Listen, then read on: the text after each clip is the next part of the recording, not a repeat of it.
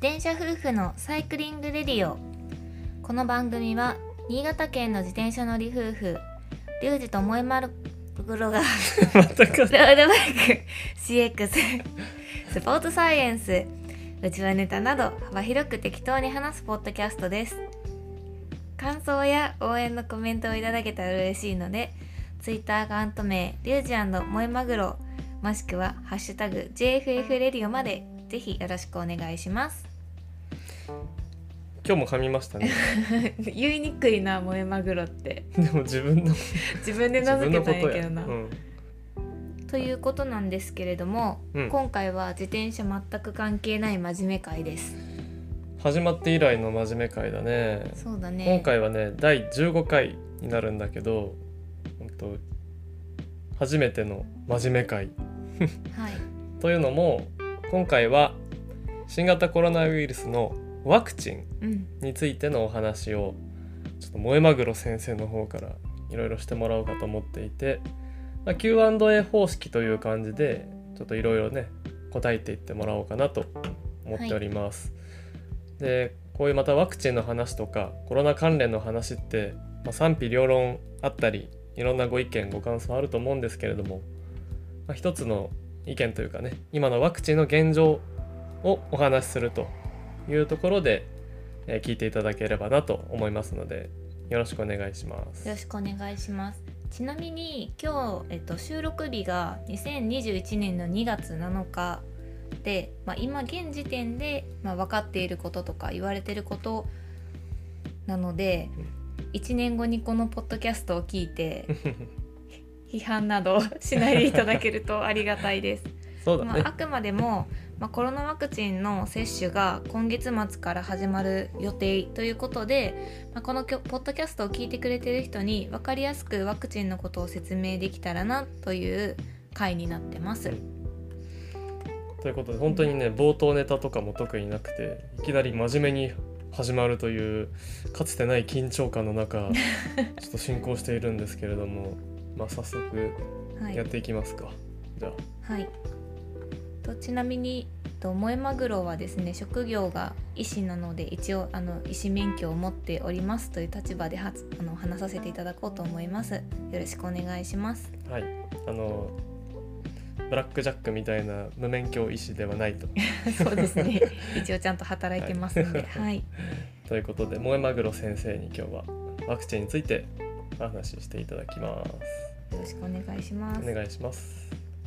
じゃあ早速 Q&A でちょっと、えー質問していっていいかな？はい、うん。はい。じゃあ今回はそのおさらいなんですけどもう一回新型コロナウイルスに対するワクチンうん、のお話ということで、ん。そうですね。うん。まずじゃあそのコロナウイルスに対するワクチンってどんなワクチンなんですか？はい、えー、とまずそもそもワクチンなんですけどあのワクチンっていうのは病原体に対する抗体産生を促して感染症に対する免疫を獲得するためのものでまあ簡単に言うと感染症にかからないようにしたりかかったとしても症状を和らげたりする働きがあるものですよ。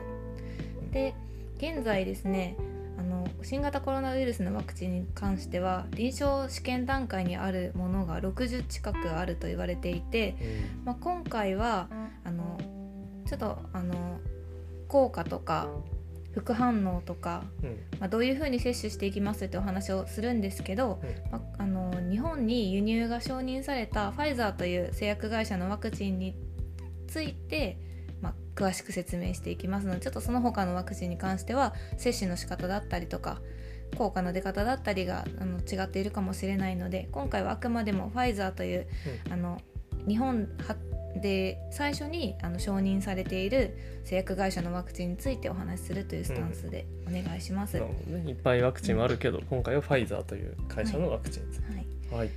でこのワクチンはですね、まあ、ウイルスの表面にあるスパイクタンパクと呼ばれる抗体を作ることを促して免疫を獲得するものでうんそもそもスパイクタンパクって何？って思うかもしれないんですけど、あの重要な構造は2つありましてそれは結合と侵入を担うタンパク質なんです。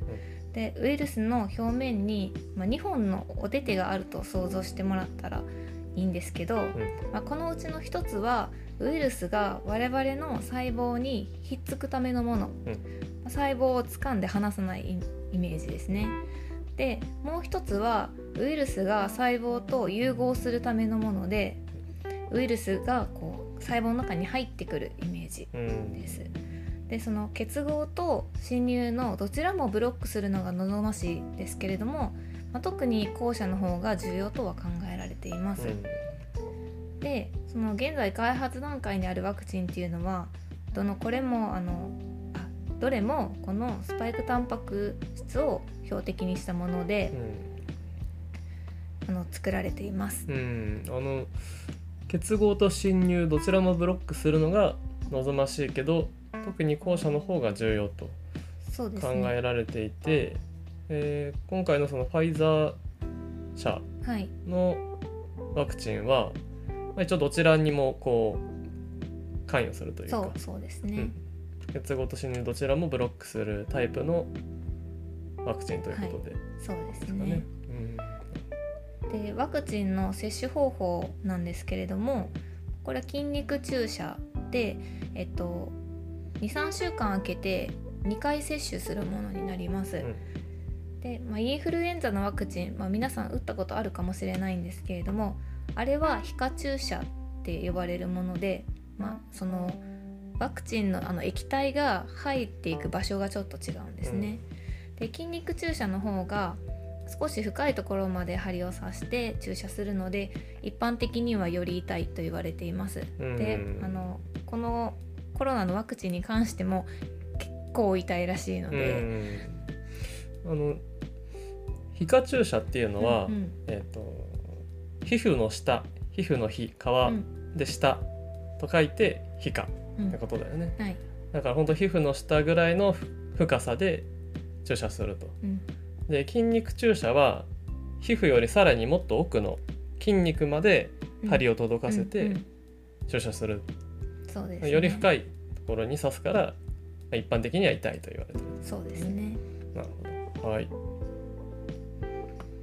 とまあ安全性に関してなんですけど、まあ、コロナワクチンってその他のワクチンに比べてめちゃくちゃ早く作られたっていうことを考えると安全性に疑問を持つのは当たり前かなというふうには思います。で一般的なワクチンってやっぱり3から10年ぐらい作るの作ったりこう臨床試験を通り抜けてきたりしてうん。我々の元に届くのにかかるので、うん。まあ、少なくとも数年はかかるって言われてるんで今回のコロナワクチンって本当に1年やそこら、まあ、うん。もっと早く作られていて、えちょっと早すぎないっていうところはあると思うんですけど、うんうんまあ、必要だから急げって言ってずさんにこう製造されてきたわけじゃなくって、まあ、そもそもきちんと臨床試験を切り抜けて私たちの元に届いているっていうのはあの知っておいていただきたいです。でそもそもこの臨床試験っていうのはあの健康な方や患者さんに協力してもらって開発中のワクチンを実際に投与して行う試験で、まあ、その結果に基づいてワクチンの有効性や安全性などが審議されています。うんでとコロナワクチンの第3相試験では、まあ、数万人の参加者を含む他のワクチンのそれと同じぐらいの規模で行われていて安全性の確認には十分だったと思われます。うんでちなみにこのあの臨床試験にも第1相から第3相まであって、うん、あの相は相手の愛ですけど、でその第1相試験っていうのはもう数十人とか本当に少ない人数であの行うで第2相試験はもう少し規模を大きくして数百人単位のあの患者さんや健康な方に協力して行うもので、第3相まで来ると本当に数千人とかそれぐらいのあの大規模なものになってきます。うんでこの第3相試験をしっかりクリアすると、まあ、あの承認申請が行えるという段階まで来るので、まあ、あの第3層試験がしっかりそこまで来て数万人相手にしっかりあの試験が行われているということを考えると、まあ、繰り返しますけど安全性の確認には十分だったとは思われます。でもちろんその試験以外にも免疫学や統計学感染症ウイルス学ワクチン学の専門家による検証もしっかりされています。なるほど、えっと、じゃあ、まあ、普通のワクチンが3から10年ぐらいかかるところを今回の新型コロナウイルスに対するワクチンは本当1年もかかってないぐらいで、まあ、できてはいるけどいろいろすっ飛ばしたわけじゃなくて、うん、他のワクチンと同じような過程を経て、うん、しっかり臨床試験で承認されて、うん、もう出来上がってると。そうですね、多分そのなぜ早く作られたかっていうのはやっぱりコロナウイルスがそれだけ世界的なパンデミックというか、全世界的に早急に対応しなければいけない課題として上がっていたから、うんうん、まあ、頑張って作ったっていうそう、ね,、いう感じのニュアンスなのかな、うん、製薬会社とかが本気だったってことですね、うん、もう本当とにかく早く、うん、まあ、人類を救うぐらいのね、うんうん、多分つもりでワクチンをもしかしたら作ったのかもしれないね。はい。ありがとうございます、はい、じゃあワクチンについてのね概要が結構今、うん、お話ししてもらいました。うん。結構難しい話でやっぱり医療従事者とかうんではない人だとなかなかこうすんなり頭に入ってこないかもしれないんですけど、まああのなるべく噛み砕いて萌えマグロ先生にはお話ししてい。ただいておりますので、まあ少し分かりづらければまたご質問もいただければと思いますし、まあ、何度かこうちょっと聞き直してみたりして自分の中に落とし込むのもいいのかもしれないなと思います。はい、はい、じゃあ次の、えー、質問に行きます。はい、はい、じゃあそういうふうに作られてるワクチンなんですけどワクチン実際効果これ多分みんな気になってると思うんですけど、うんワクチンの効果っていうのはどのぐらいのもんなんでしょうかね。えーとまあ、ワクチンの効果については、まあ、発症予防効果っていう表現をされていて、まあ、それが今回のコロナワクチンの場合は90%以上、まあ、95%とかそれぐらいって言われてることもあるんですけど、まあ、少なくとも90%以上はあるだろうと。でこの発症予防効果が90%以上ありますよっていう意味なんですけど、これはワクチンを接種した人の9割が発症しなかったという意味ではなくてん。なんかそういうふうにちょっと捉えちゃいそう、うん、ワクチンを接種していない人と比較して発症リスクが10分の1になるっていう意味なんですよ。で、まあ、これを言ってもなかなか分かりにくいかもしれないんですけど、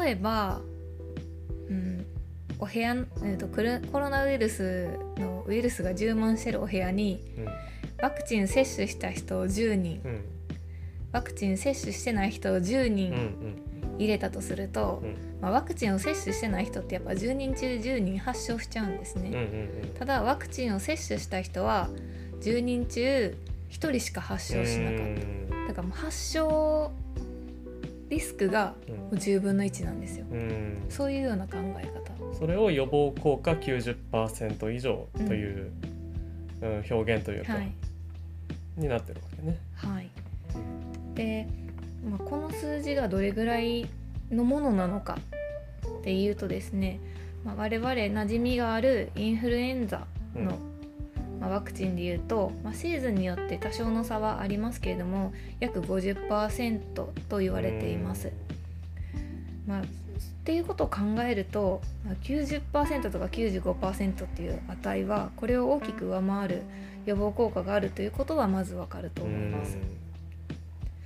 あとはあの、まあ、かからないとかあかからないというか、まあ、発症症状が出ないとか、まあ、症状が出たとしても軽くするっていう効果については、まあ、分かったと思うんですけどじゃあその感染伝播を抑えるかどうかっていうことについては分かっていない。例えばあの自分はワクチンを打っている。だから発症はしてなかったり症状は軽微であるけれども感染はしてるじゃないですか、だからその感染してる自分が人にうつすかどうかっていうことについてはまだ分かっていないです。うん。ただその症状が軽くなるっていうことは咳とかうん。くしゃみとか鼻水とかの症状を軽くすることでこうウイルスの飛散を防ぐことはできるっていうのはできるできるんで、まあ、人から人への感染予防にも期待できるんではないかなというふうには考えられています。なるほど。えっとまあもし自分が感染したとして、うん。人に感染させる力がうん。抑えられるかどうかは、うん。まだそのワクチン接種による効果は分かってないんだけど、うん。うん咳とか鼻水とかの症状うん。は軽減されるので、うん。えー物理的にそのウイルスの飛沫をうん。飛ばさなくて済うん。むと、でそれによっておそらく、えー感染拡大の予防にもつながるんじゃないかっていうことね。うん、っていうふうに考えられますね。ねうんなるほどじゃあすごいまあワクチンは効果がかなり期待できそうだというそうですね。ことだね。うんはいじゃあ次の質問にうんいきます。えー今回のコロナウイルスに対するワクチンは、うんまあ、2回接種うんというふうにさい一番最初の方にお話があったと思うんですけど、うん。えー、1回じゃダメなんでしょうかね、うん。なんか2回接種する理由とかそういうのってありますか、そうですよね。結構痛いって言われてるんで1回で済むんやったら1回の方がいいなって思うのは、あの当たり前のことだと思うんですけれども、まあまずそもそも2回接種する理由についてちょっと考えていきたいです。で従来の小児ワクチンの多くはですね、まあ、1回目の接種に続いてまあ2回目接種することでとブースト効果があるんですね。まあ、その、んえー、と追加接種によって免疫力が強化されるっていう意味合いで、まあ、よりワクチンの効果を高めることができるそ。れをブースト効果うんそうですね。でこの理由からやっぱりあの免疫を強くしたいって思うと2回接種が望ましいとは思います、ん。じゃあ1回じゃ絶対ダメなのかっていうところなんですけど、まあ、実際のところ、まあ、今回のファイザー社のものに関して言うと、まあ、1回接種でも有効性は8割から9割ぐらいあるんじゃないかっていうふうにうんうんまあ、ボストン大学の感染症専門医が仮説を立てたりとかしてて、まあ、大体そのファイザー社の研究でも1回の接種でもかなり高い、まあえっと、免疫効果が得られそうだ、うん。で例えばなんですけどこれ日経のニュースから取ってきたんですけどイスラエルの人口のいやイスラエルって今人口の2割以上188万人くらいの人が1回接種を終えてるんですね。うんで、まあ、接種からと7日以内に感染が確認された人は、まあ、4484人。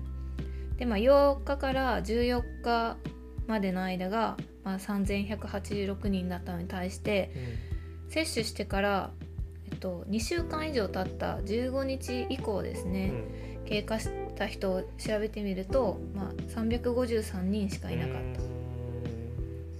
ん。うん。っていうことは、まあ、1回接種でもかなり、まあ、免疫獲得ができそうだなっていうのはこの数字を見てもわかるかなというふうに思います。なるほど、えっとまあ、そのイスラエルのうんうん。感染者数の減り方は、まあ、ワクチンが効いたかどうかっうん、ていうので捉えていいっていうこと？そうちょっと説明が悪かったんですけど、接種した人を調べててうん、うん、で、あーその感染者っていうのはうん、全体の感染者とかじゃなくではなくてて接種した人の中での感染者。感染者だからかしっかり接種した人、で2週間以上経っていってる接種した人は、うんもう本当に激減したってそうそうそうそう。あの感染者がね。なるほど。うたったの1回の接種で、うんうんえっと接種から2週間ぐらいするとやっぱ接種した人の中で見ても感染者数がもう1000分の1とかうーん。それあ間違えたえっと10分の1ですね。ぐらいにはなっている。なるほど、うん。確かにそれだったらあの、まあ、明らかに接種したおかげでうん。どんどん減ってったっていうことだよね。うん。うん。だからもうこれ1回接種の話なねんで、1回接種でも、まあ、うん。十分効果がうん。ありそうだと。うん。でも、まあ、従来の小児ワクチンと同じように、その2回目の接種によって、えーブースト効果うん。うーんと免疫力がより強化されるっていうことがあるから、うん。まあ、2回接種が望ましいですよと、現段階ではしていると。そうですね。あとその、まあ、後ほど話すんですけど、うん。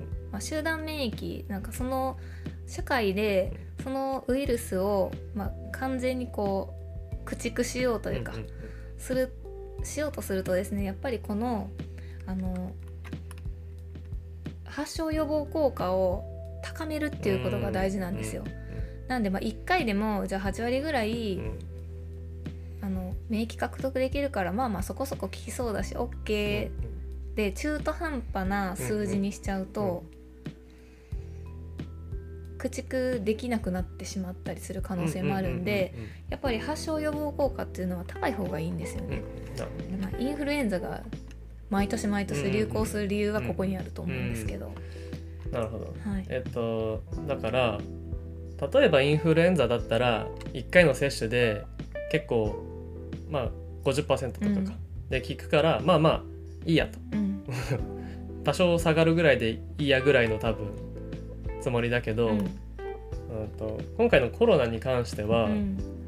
えーワクチンを接種してかからないようにするっていうことが目的なんじゃなくてもっとその先に、うコロナウイルスを完全に根絶したいと、うんうんうん感染症としてもう駆逐したい。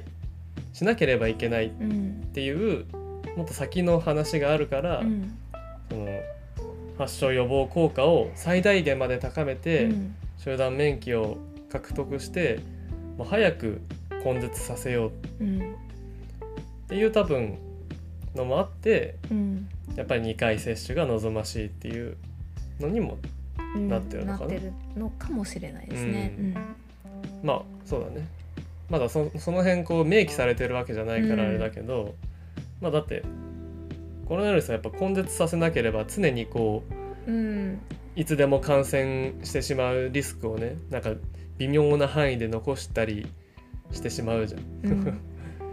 そうなんだよね。だからみんな2回以上接種して本当予防効果高めて、うんコロナを根絶しようっていう、うん。もしかしたら思いもあるのかもしれない、うん。そうですね。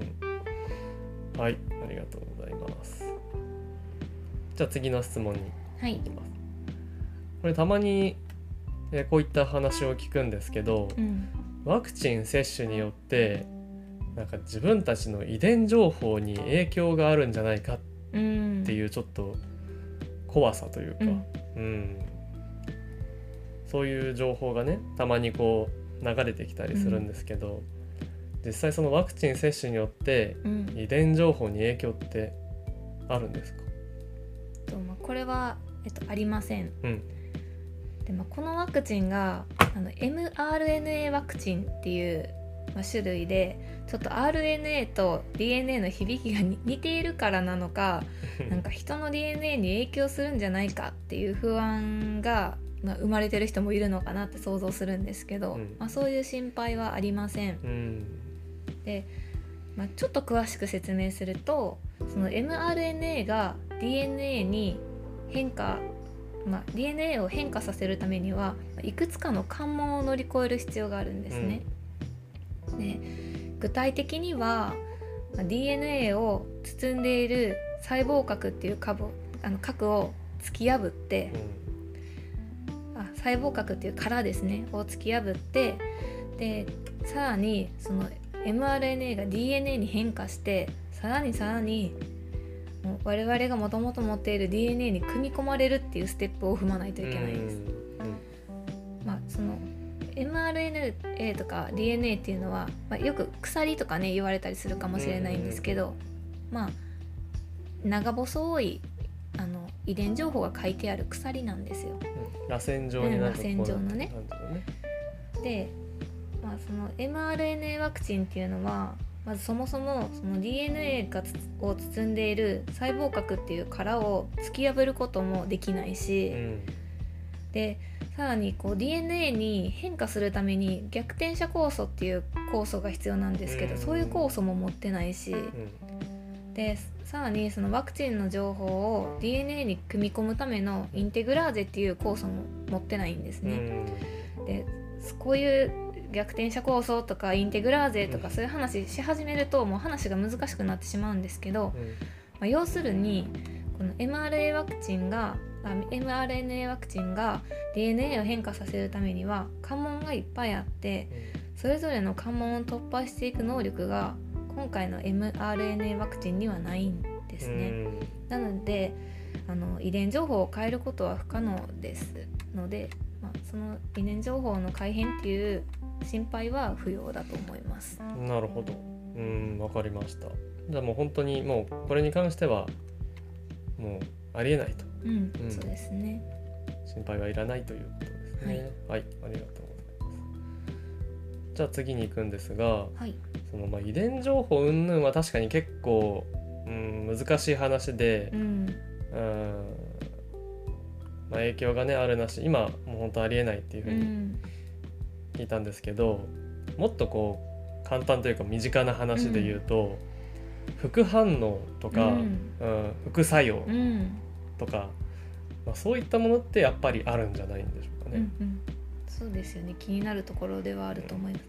まあ、副反応っていうのは、まあ、打った時に体に起こる反応のことなんですけど、ワクチンを打った時、うんそうですねで一番多いのは、まあ、接種したこの針を刺したところの皮膚が腫れたりとかうんうん痛みがあったりとかそういうことでそういう副反応は、まあ、6割から9割ぐらいの人で起こるみたいです。うん。でまあ、その他には、まあ、頭痛とか体ちょっとだるいなとか筋肉痛とかが出るって言われてるんですけど、まあ、その副反応っていうのはやっぱり起こってしまう確率が一定の割合であるというか、まあ、結構その接種部の腫れや痛みに関してはもうほぼ起こりそうっていう感じなんですけど、うん。まあそれは他のワクチンともう起こり得ることだと思うんですね。うんまあね私もね毎年インフルエンザのワクチンうんうんうんうん。打ってますけど、やっぱり打ったところは腫れるし、うん。その腫れは23日は続いたりするし、まあ、痛いし、うん。そうだよね。俺も結構インフルエンザのうんワクチン打つとやっぱ腫れるし痛いし、ちょっとこう熱感うん。帯びてたりとか、やっぱちょっと打った後だるいなみたいなうんのは多少やっぱあったりするよね。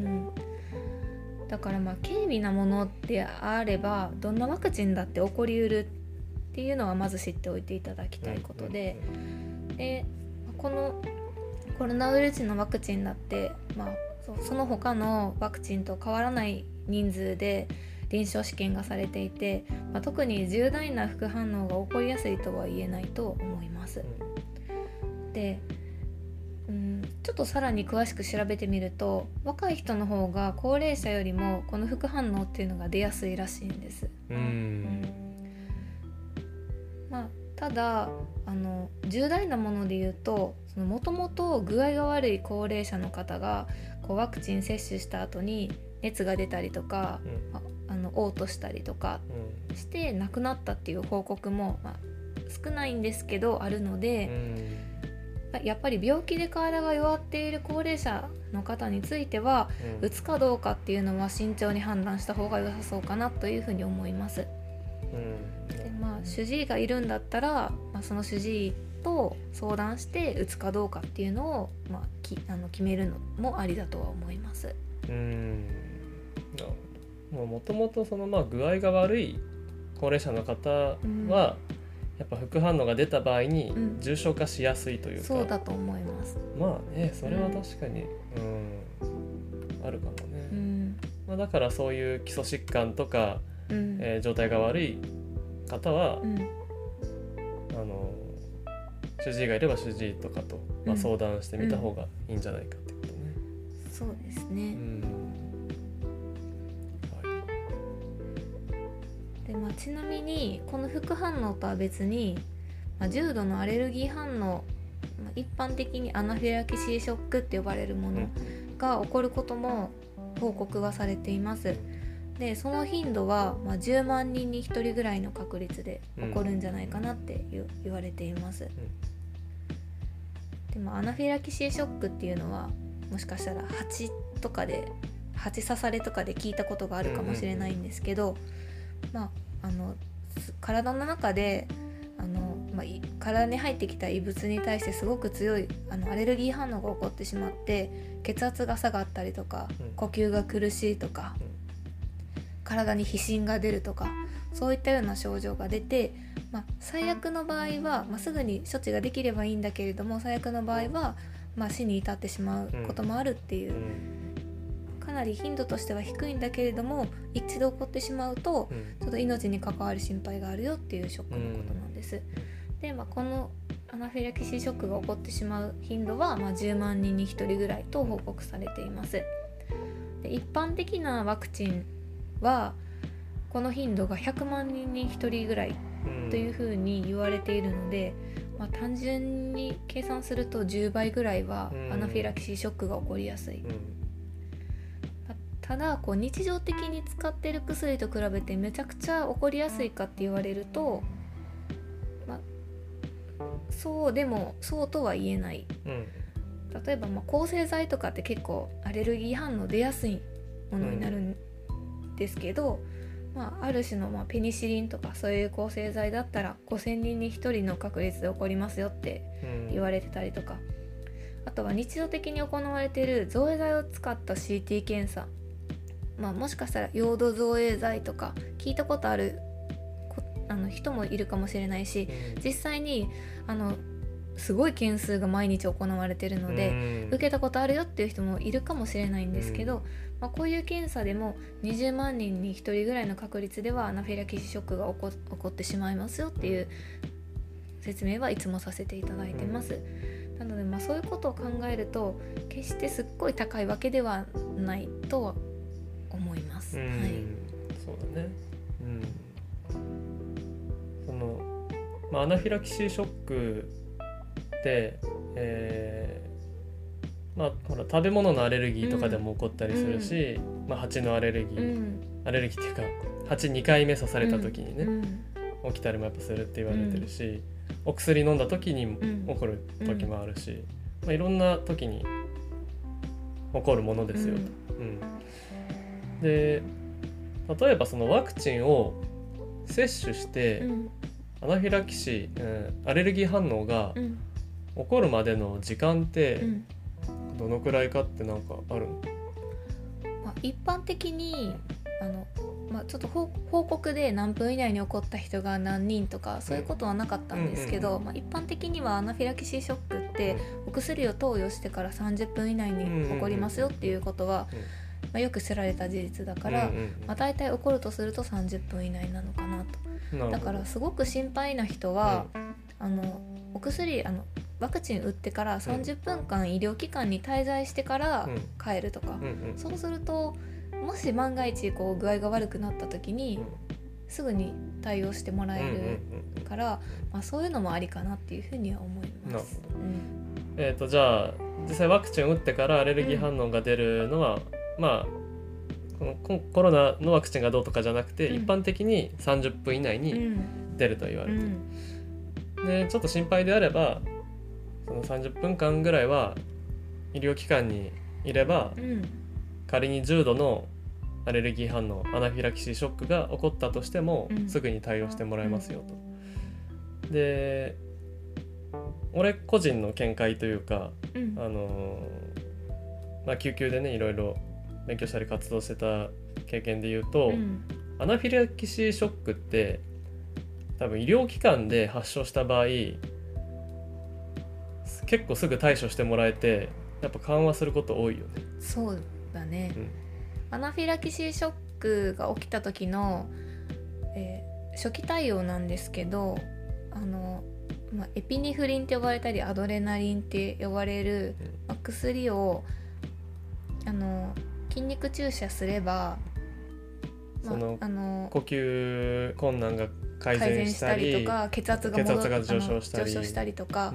う、ん。であの本当に死にすぐにあの対処できれば死に至る確率っていうのはすごくあの低減することができる。ので、まあ、最初の対応がうん。大事だったりすうるんんですね。そうだよね、うんなので、まあ、あの心配であれば30分間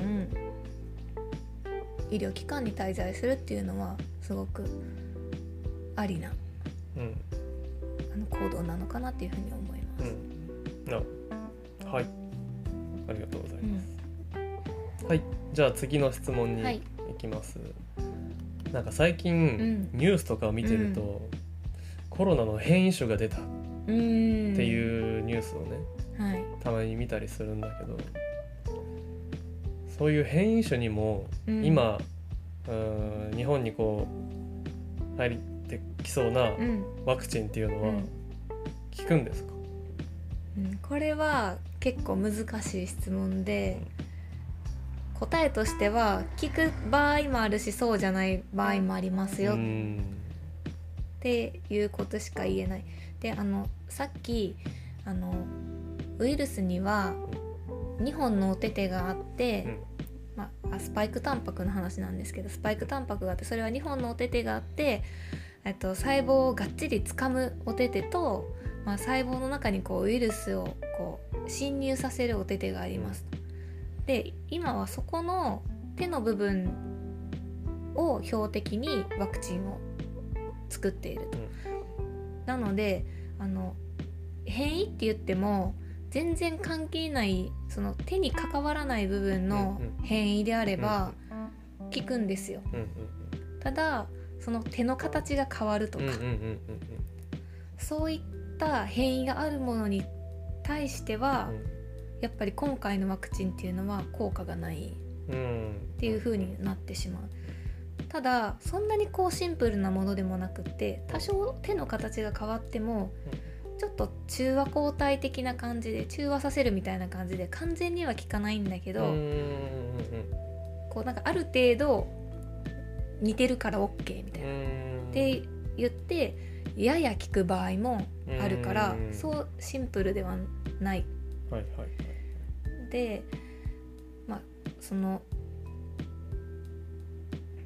ウイルスのタンパクの構造って、まあ、ウイルスがそもそも、うん、遺伝子変異がちょっと起こりやすい、あの配配列、うん。うん配列っていうかまあそうなんですよ。遺伝情報が結構変わりやすいものなので結構形は変わりながらうんうん。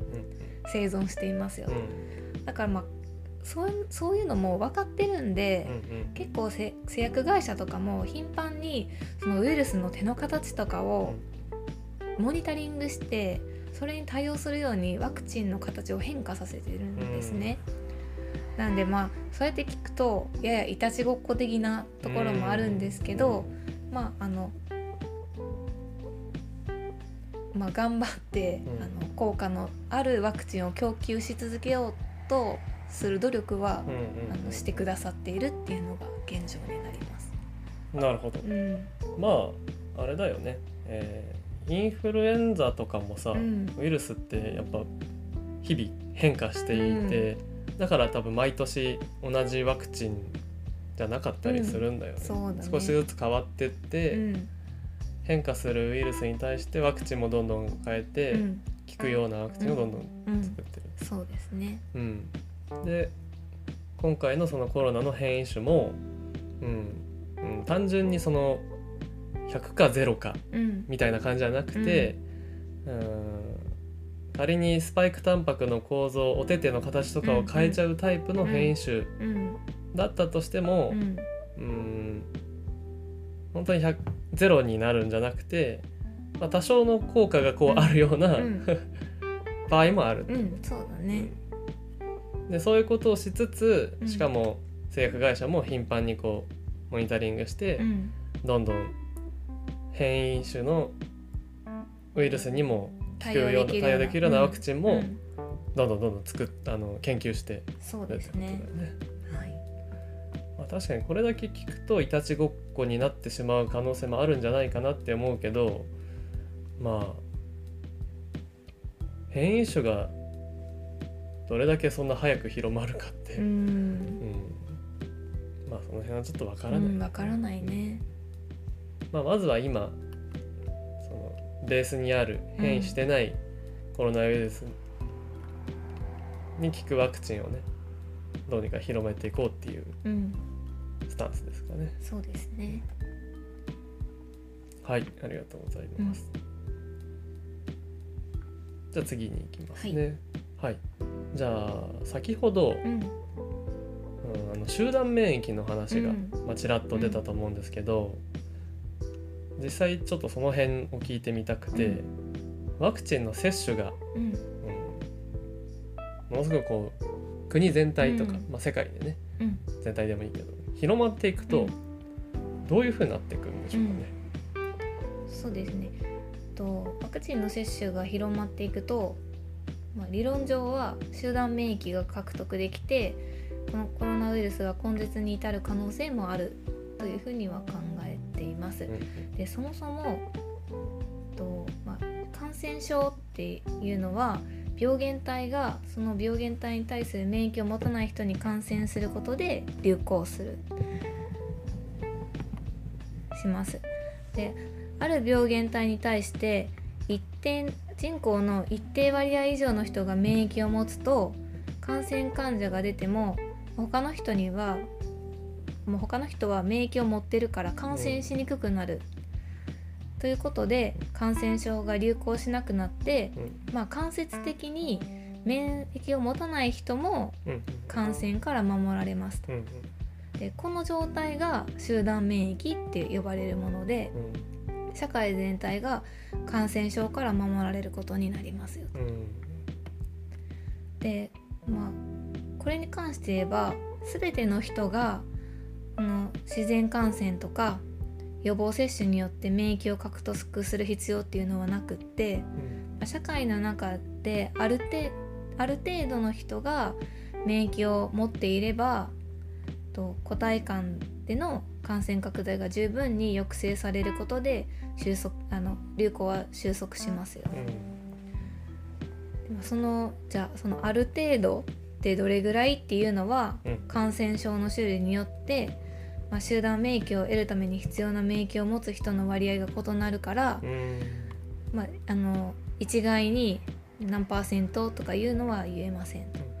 ただ、まあ、そのそれを何パーセントと試算するためのうん。むちゃくちゃ複雑で難しい計算式があって、自分も元論文を追ってったんですけど、うん。全く理解ができなかった。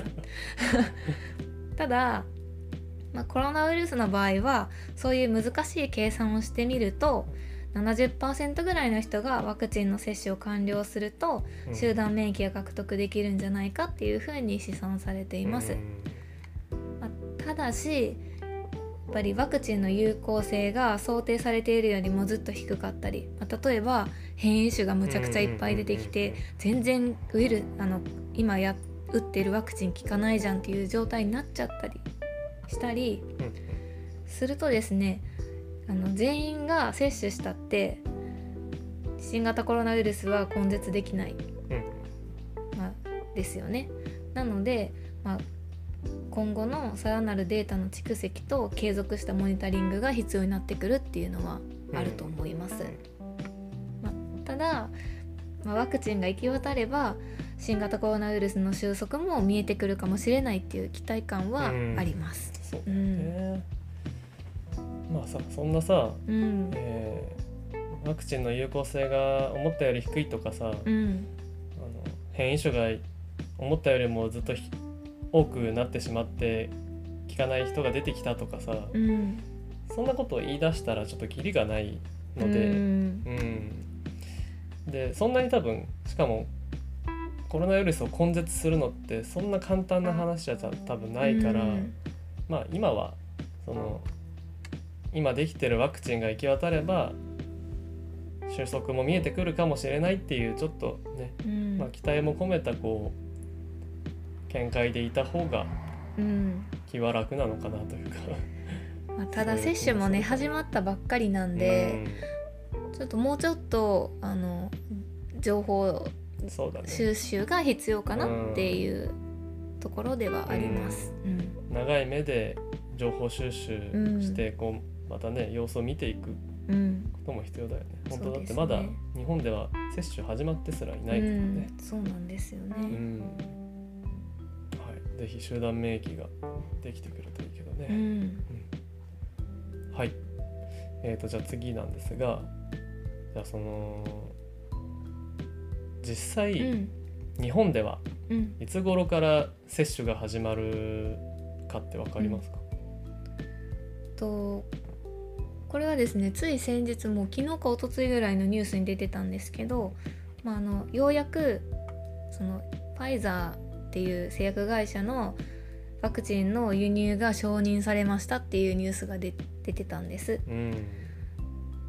なんで、まあ、実際にい何月何日から始まりますっていうのはまだわからないんですけど厚生労働省のホームページを見たらと医療従事者の接種は2月の中旬頃から始められるように準備を進めていますよっていうふうに書いてありました。うんでその、えっと、医療従事者の接種が終わった後に高齢者基礎疾患を有する方の順に接種を進めていく見込みですっていうふうにも書いてありました。うん。でこれはですね早くて4月以降になりますっていう注釈もついていました、なるほど。でもうん。結構さ、うん。早いよね、早いね、うん、だって2月つい先日、まあ、多分5日とかうん。それぐらいか。にえー輸入の承認がされたばかりなんだよねうんだからまだ輸入はされてないわけ、うん。でも多分承認されたからどんどん始まってくると、で医療従事者の接種がもう2月中旬頃から始められるように準備を進めている、すごい早いよねそれも、うんすごいスピード感ね、うんすごいスピード感だよね、うん。輸入が承認されてから実際接種が始まるのが要は2週間ぐらいでうん。準備を進めてるっていう速さね、そうなんですよ。しかもこのワクチンってうん冒頭でも言ったんですけども何十種類とかが今臨床試験段階にあって、まあもう実際に運用されてるのもファイザー社のものだけではないんですよね、うんうんいろいろあって。う、で、うん、なので供給が間に合うのかっていう心配もあるかもしれないんですけど、まあ、実際にはあのその1社だけじゃなくって、うんいろんな種類のワクチンを使うことになっていくのではないかなというふうには予想してます。でまたこれも先日のニュースであったんですけど、まあ、3月にはアストラゼネカっていう製薬会社のワクチンの輸入承認も検討される予定らしくって、まあどんどん随時あのワクチンは日本に入ってくるのではないかなと予想してます。で実際皆さんのところにいつあの ワクチンが届くかっていうのもわからないんですけど、まあ、あのワクチンが十分にこう供給される準備が整ったら接種券と、えっと、新型コロナワクチン接種のお知らせっていうのが届くみたいです。うん。でこのワクチンに関しては全額公費で接種を行うために無料で接種することができますっていうのもあのこちらの情報も厚生労働省のホームページに載っていました。なるほど。ありがとうございます。うん。まあそうだよね。ワクチンが今はそのファイザー社のもののね、お話をしてたけど、1種類だけじゃなくて次はアストラゼネカ社の輸入承認も検討されると、うん。要はそのワクチンうん臨床試験を突破したワクチンで日本で使えそうだっていう判断をされたワクチンの絶対数が増えてくれば、うん。いろんな種類いろんな会社のうん。ワクチンが、うん。まあ、輸入できると、うん。うん、そうなってくるともしかしたらもっとうん。早め早めにね、うん。まあ、広まる一般のうん。人に対する接種も、まあ、始まってくるかもしれない。まあでなんか厚労省のホームページには、まあ、その今年中にあの全ての国民が受けれる分の,、うんあのワクチンをちゃんと確保する予定ととは書いてあったんで、まあ、ね今年いっぱい見てれば、うん手元には届くんじゃないかな接種できるんじゃないかなっていうところなんですけど、うん。やっぱりこれもうん。わからない、うん。うん、例えばすごくあの重篤な副作用が出てしまって、うんうんうんうん。一旦ワクチンの接種がストップになってしまう可能性だってあるし、そうじゃなくてもう変異うん種がどんどん出てきて使えないワクチンになってしまう可能性もあるので、もうこれは本当にうん。何とも言えない。うん。うんまあそれはさだから言ったらキリがないよね、うん、そうだね。本当に、うん、だから今現在で分かっているところとすると、まあうんこういうことですっていう。あくまでもそういう事実がはい。今ありますよということをはい。うん、確認していただければいいかなと思います。はい。じゃあ次に行きます。えーじゃあ実際日本では間もなくうん。2月中旬頃から、まあ、医療従事者の方を対象にまず初めに接種が始まりそうだはい。という状況ですが、もう世界ではうん。結構先ほどね、うん。あのどこだったっけ？イスラエル？えー世界では例えばイスラエルとか、うん。まあ、あとヨーロッパ方面のね、うん。国々も結構もうあの接種が始まってますと、うん。うん。アメリカとかもね。アメリカとかもね。でそういった、まあ、日本はさ、うん。ほらあ後で来る感じだから、実際今世界でどういうふううにん。広まってて、うん。どんな効果がうん。実際あったりするかってのが分かると、うん。ちょっと日本もこうなんかちょっと期待しちゃうというか。うんそうだよね。うん、どんな具合で世界ではうん。広まってるのかな。まあ例えばちょっとヨーロッパを見てみようかなと思ってうん。昨日調べてみたんですけど、ヨーロッパを見てみるとイギリスがダントツで接種が進んでる国なんです。でと、まあ、5人に1人の割合、まあ、い1100万人以上の人がもう接種を完了しています。5人に1人、もうだいぶだいぶね、すごい。でヨーロッパ全体で見て2位がドイツなんですけど、まだ300万人程度なんうで、んうんイギリスすごいね。イギリスがもうダントツでうん。接種が早い。で成果なんですけど、今年に入ってからもうイギリスではその新型コロナウイルスの新規感染者数がずーっと減ってるんですうね。ん。でもう新規患者さんの数で言うともうこの1ヶ月とかで半分以下とかになってしまってて。ちょっと他の他にどういう政策が行われてるかとかも詳しく調べてないんで、まあ、これこの数の相関性っていうのはあの1対1対応ではないかもしれないんですけど、どうんさっきのイスラエルの話とはちょっと違って、あくまでも感染者数が減少傾向で、新規感染者患者さんは半分以下になってる、うん、それはうん。ワクチンを接種した人の中の話じゃなくて、全体全体として、うん、になってます。うん。で例えば200万人ぐらい接種が完了しているフランスっていうのは、うん。まだ全然減少してなくないんですうん。ね、ちょっと減ったり増えたりみたいな。うん。っていうことを考えると、まあ、イギリスはダントツで接種者が多くって、ちゃんと新規感染患者さんが減ってるっていうことを考えると、ワクチン接種の普及によって患者さんのまあ感染者数の減少は見込めるんじゃないかなとは思ってます。うん。なるほうどね、んじゃあアメリカとかヨーロッパ、うん。まあ、特にヨーロッパではイギリスがねすごく進んでて、そうですね。うん。まあその相関性がどれ相関性がね、うん。どれぐらいのものかわからないけど、まあ、5人に1人ぐらい、うん、接種がうん。完了すれば、本当にどんどん急速にうん。感染者数が減ってくるかもしれないっていうね。うん。そうですね。うん。なるほどねまあそれは十分明るいニュースというかね,、うんねしっかりワクチンがもしかしたら有効なんじゃないかっていううんデータでねちょっとはい見れるかもね。うんはい、ありがとうございます。で、まあ、ここまでがうんとりあえずですね、えー、萌マグロ先生に、えー、コロナウイルスのワクチンについてうん結構お話ししてもらいました。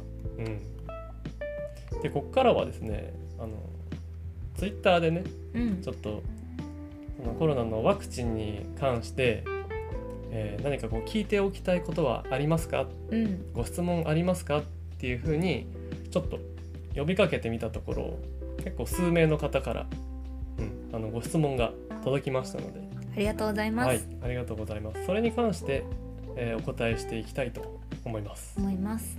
はい。じゃあ、えー届いた質問。はい。いっていきますね。はい。じゃあまず一つ目、えーワクチン接種の順番、うん。うん。なぜ若者が後回しなのでしょうかと。うん。うん。若者が感染を広げているなら若者からにすべきではと思うのですがよろしくお願いします。確かにあの東京とかだと若者が、うん。2 3 0代の若者がすごく感染を広げているっていう、まあ、ちょっと現状がうん。あるのでそれだったらうん。若者から接種した方がいいんじゃないのっていうふうん。多分ことだと思うんですけど、実際どうなんでしょうかね。うん。確かにおっしゃることも一理あるなって思って聞いてました。うん。でと厚労省の基本的な考え方なんですけどやっぱり新型コロナウイルス感染症による死亡者や重症者の発生をできる限り減らしうん結果として新型コロナウイルス感染症の蔓延の防止を図るっていうスタンスなんですね。なのでまあこれを解釈するとやっぱり重症化のリスクが高いお年寄りから守りましょうっていう考え方なのかなっていうふうにうん。うん私は推測します。うん。うん。なるほうん。どあの、まあ、あくまでも推測ね、ううん。ん我々の推測ということで、うん。えー重症化のリスクがやっぱり、うん。うん高齢者の方うん。は高かったりあとまあ基礎疾患ね、うん。持ってる方も優先的にうん。接種が始まると思うけど、うん、感染者を広めている若者をに対して最初接種をして減らしていくってよりはコロナウイルスに感染した際の死亡者や重症者の発生をできるだけ抑えようといううのが基本スタンス、うん基本スタンスなのかなっていうふうには。うん。だからまずはうん。高齢者の方基礎疾患をお持ちの方から、うん順番でうん。接種していこうという話なんじゃないかなうん。という我々の、まあ、解釈、そううん。です。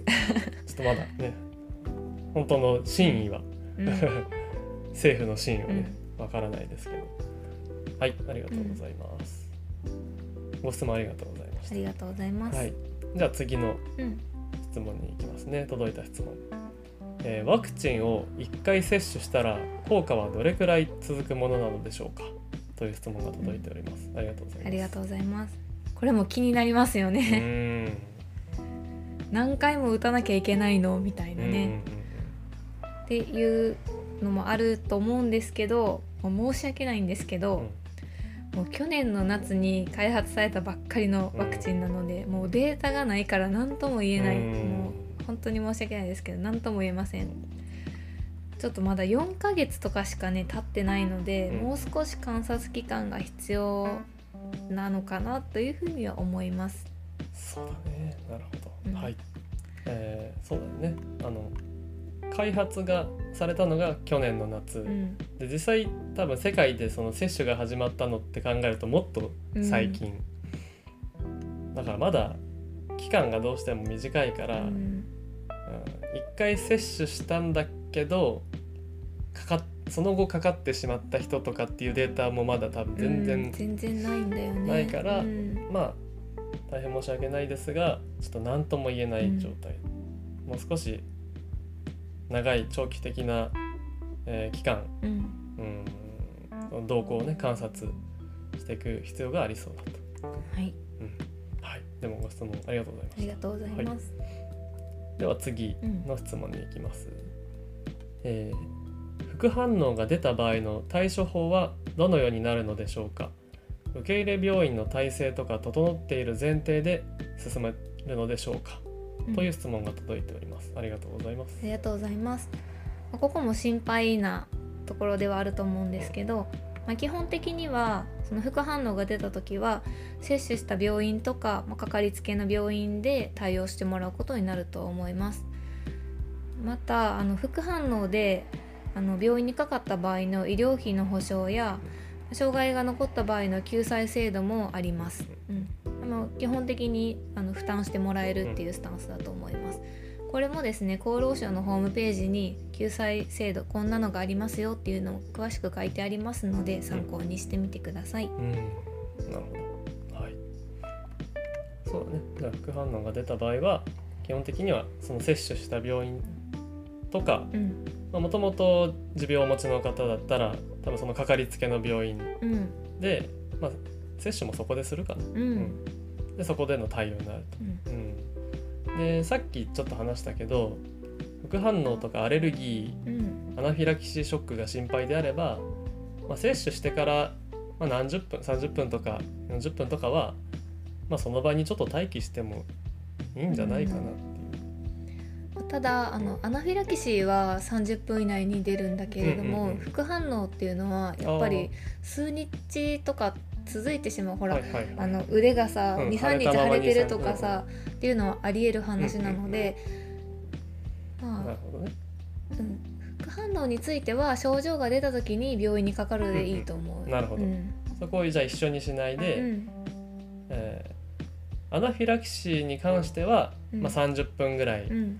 医療機関でちょっと待機しうん。するっていうのはあり。うん。で副反応は結構23日とか続くうんうん可能性があったり逆に23日ぐらいしてからちょっと余計具合が悪くなったりとかっていうことがあるから、その時はその接種した病う院んとか、まあ、かかりつけの病院で対応してもらうと。うんでその時の医療費の保証とかそういうのもありますと。うんはいということですね。は、はいいご質問ありがとうございました。ありがとうございます。はいはい、次の質問に行きますね。はいはいえー年配の方はワクチンを打つリスクが大きいと思うのですがどうでしょうか、うん。はい。ということでこれもね気になるところですよね、ご質問ありがとうございます。ありがとうございます。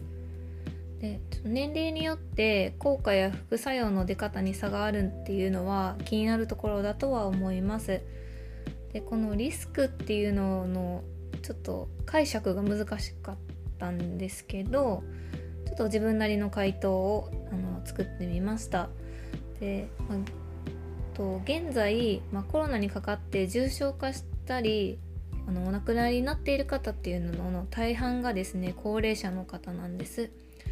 なので、まあ、発症や重症化のリスクを減らすっていう視点で見るとまあむしろあのワクチン接種はベネフィットになると思います。ただし副反応が強く出た時に体が耐えられるかどうかっていうのはもともとの元気具合によるところがあるので、まあ、ワクチンを打つか打たないかっていう判断は医師やご家族と十分に相談してから決めるといいと思います。うん。はい。ねということでまあ高齢者の方はうんワクチンを打った時もともと高齢かつうん、結構例えば持病もあって、うん。しかもその時具合が悪いうん。と、かってなったりすると副反応が強く出た場合、うん、重症化したりうん。ちょっとねな最悪の場合亡くなってしまう場合も、まあ、そういう報告がね、ちょっとあったんでね。まあ、本当に稀なんですけどね。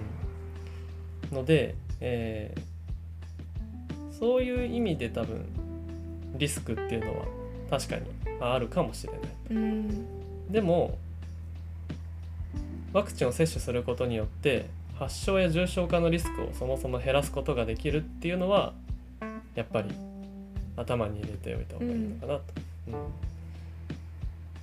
うん。なのでご高齢の方とか、まあ、持病がある方でワクチンを打つか打たないかっていうのは本当にうんかかりつけの医師とかうん。ご家族とか、ご本人とね、うん、十分に相談して決めると良いのかなっていう。ところです、そうですね。うん。はいご質問ありがとうございました。ありがとうございました。じゃあ最後のうん、質問に行きたいと思うんですが、はい。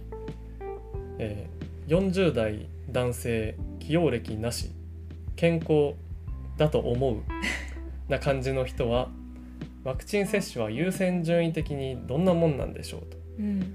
それと今後イベントとかレースうんに出るにあたってうん。ワクチン接種済みがうん。マストうん。になる可能性はあると考えますか？うん。医学的見地だけでは答えにくいところはあると思いますが個人的意見で良いのでよろしゅう。これあれですね。某。某。某王さんでしょうかね。予算ですね。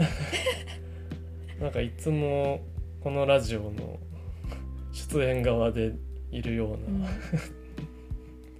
っていう人からもちょっとこんな質問が来ております。はい大野さんありがとうございます。ありがとうございます。もう言ってるって。はい。でえっと、まあ、個人的意見で答えますね。もう個人的なね。うんで、えっと、先ほどから何度も引用している厚労省の発表なんですけれどもそれによるとですねえっとゆ優先順位はですね医療従事者の次は高齢者というところまでは、まあ、あの順位が決まってるんですけどそれ以降のことっていうのはまだ発表されていないんですね。で例えば妊婦さんとか子供を優先するかとかそういうことについてもまだあの安全性に対するデータが不足していまして何、とも言えません、まあ、もううんそもそも打つか打たないかっていうことからも。うんうんうん。で、とまあ、質問なんですけど40歳で健康であればまず優先順位は低そうです。多分かなり低いよね。うん最後の方だよね。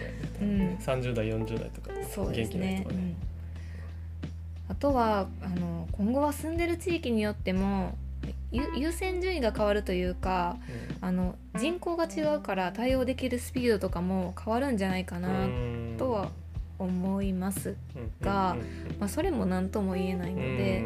例えば、うん。住んでる地域によって、うん。えー一方の地域ではもう医療従事者も終わって高齢者も終わって、えー一般の方への接種が、ね始まってて、40代け男性健康な人にも結構来てるかもしれないけど、もうある一方の地域では、うん。まあ、人口が例えばもうめちゃくちゃ多くて、うん。医療資源がちょっとまだ少ないとか、うん。うんそういうところから順番的にまだ回っ40歳の男性うん。健康な方に回ってきてないかもしれないっていう、うん。そういううん。地域的な差とかも、まあありそう、あるかもしれないという、それもあの個人的意見。そうですね。だよね。はい、うん、で、えっと次の質問、えっとイベントとかレースでワワクチン接種済みマストうんになるかっていうところなんですけどこれも私の意見なんですけどワクチン接種済みマストになる可能性は低いと思います。うんで、ま、マストになるとするともう医療従事者とか、まあ、薬局に勤める薬剤師とかあとは救急救命士さんとかそういうリスクが高い人で、まあ、こういう人たちはその従事するものの発症及び重症化リスクの軽減と、まあ、医療提供体制の確保のためにあの必要であるという考え方に基づいてこの人たちは打ってくださいねってなることはあるかもしれない。ただ国のスタンスとしてそのワクチンの接種は推奨はするけれども義務ではないっていうようなうん格好なのであくまでも接種するかどうかっていうのは個人の判断によるところが大きいです。まあただ接種したからといって行動制限がなくなるっていうわけではないのであの接種したからこのレースには出てもいいとかうん。そういうわけではなくって引き続き政府の方針に従って行動していくのがいいんではないかなというふうには考えます。なるほど。はい、うん、レースやイベントでねマストになる可能性は低いと思いますと。はい、うん。でその医療従事者とか、うん。薬局薬剤師さん救急救命士とかはうんマスターになるかもしれないけどそれはなんていうかな。全然レースとかイベントとか関係なくてもう国の方針として、うん。医療提供体制の確保のためにっていう意味で、うん。マストうん。になるかもしれないと、うん。うん。多分自転車のレースとかイベントで、うん、そのもう要は参加要件うん。としてマストになるっていう可能性は結構低いんじゃないかなっていう、低いと思います、はい。はいご質問ありがとうござありがとういましたございました小野さん。はい。こんなところでしょうかね、うん。はい。あの届いた質問は以上になります。はい。あのもしこのラジオを聞いてあのまたご意見ご感想ご質問とありましたらあのツイッターアカウント名リュウジ萌えマグロもしくは「ハッシュタグ #JFF レディオ」とつけてコメントいただければまたちょっとそれも追ってあのぜひ回答する場を設けたいなとはい。思いますのであのお気軽にご意見ご感想ご質問はい。あのいただければと思います。はい、ただあの冒頭にもお伝えしたんですが、まあ、あくまでも今現在こういう状況ですよとうん。いうのの確認、うん。うん、であってあと私たちが話したのはその現状とあと、まあ、あくまでも個人的な見解とか、うん。うん、そういうところなのであの本当に今後またどうなっていくかはわからないし、うん。一つの意見として聞いてもらえればうん。いいのかなと。うん。あの今ある現状っていうのはそのままね、うん。あの受け止めてもらえればいいんですけど、まあ、こうだと思いますとかね。そういう話は本当に個人的な見解でしかないので、あの賛否両論あると思いますし今後どうなっていくかわからないっていう不透明な部分も多々うんありますので、そこはあのご了承いただければ幸いです。よろしくお願いします。はい、そんなところでしょうか、今回は。真面目会やったね。真面目や本当に。これさうんこのラジオ始まって以来のさクソ真面目かいそうやな。需要があるんかどうかともちょっと思っちゃったりするけど、うん。まあでも少しでも、うん。あのワクチンに対する疑問とかうん。が解消されればいいなっていう思いでうん。撮らせていただきました。そうん。うん。ほんとさクソ真面目会だったし、うん。初めて、うん。あの医療従事者としてこうなんか話をしたような気がする、うんそうだね。たまには役に立たないとね。たまにはね。あのちなみに小山黒は冒頭にお話しした通り医師。はい。で、私リュウジは一応救急救命士ということで、うん。2人とも医療従事者の夫婦でお送りしております。マッサンに向けて言ってます。歯医者ではありません 歯医者はヘタレッチ夫婦です、うんヘタレッチ夫婦ね。ということで、はい。今回はこの辺りで終わろうと思います。は、はい。いあのお堅い話を最後まで聞いていただきありがとうございとうございましました。た。はい、では失礼いたします。バイババイバイ。